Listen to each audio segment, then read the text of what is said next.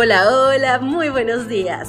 Qué maravillosa oportunidad de comenzar con una buena actitud, muchísimas ganas de hacer tantas cosas porque nos espera un gran día. De este lado te saluda Ale Marín, desde Ciudad de México te mando un gran abrazo hasta donde quiera que estés. A mí me gusta mucho saber de ustedes, cuando quieran pueden escribirme mi Instagram es arroba Cuando quieran, ahí estoy para ti y un gusto poder orar contigo, platicar, conocerte, etc. Que Dios te bendiga mucho esta mañana. Comencemos con la reflexión que hoy lleva por título Una horquilla invisible. Lucas 15:6 dice, Alégrense conmigo, pues ya encontré mi oveja que se había perdido.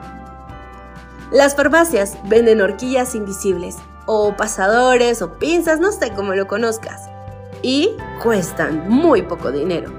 Una cajita de 50 horquillas cuesta 2 dólares. El precio individual es casi insignificante. 50 horquillas deberían durar bastante tiempo, pero pregúntale a una chica cuán a menudo compra una cajita. La mayoría compra al menos dos por año.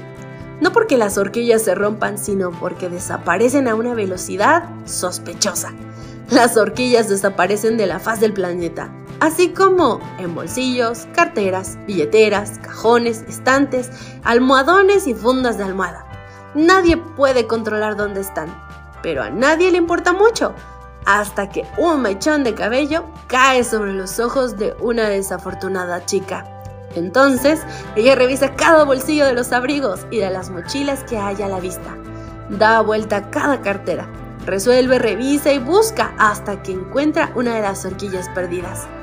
Jesús contó una parábola sobre un hombre que tenía 100 ovejas. 99 dormían tranquilas en el redil, pero faltaba una.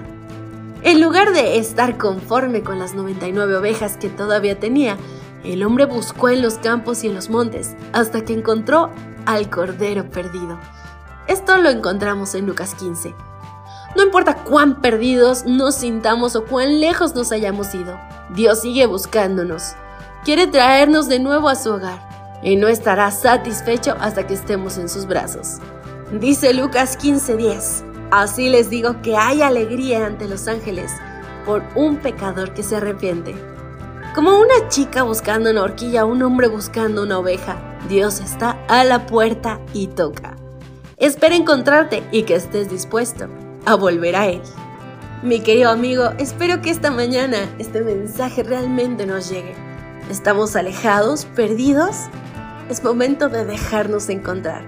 Ni siquiera te voy a decir que vayas y lo busques, sino que abras tu corazón y permitas que te encuentre, que te abrace, que te dé su paz y su amor. Yo me despido por hoy. Que pases un día espectacular y nos encontramos mañana. Bendiciones. Gracias por acompañarnos. Te recordamos que nos encontramos en redes sociales. Estamos en X, Instagram y Facebook como Ministerio Evangelike. También puedes visitar nuestro sitio web www.evangelike.com. Te esperamos mañana.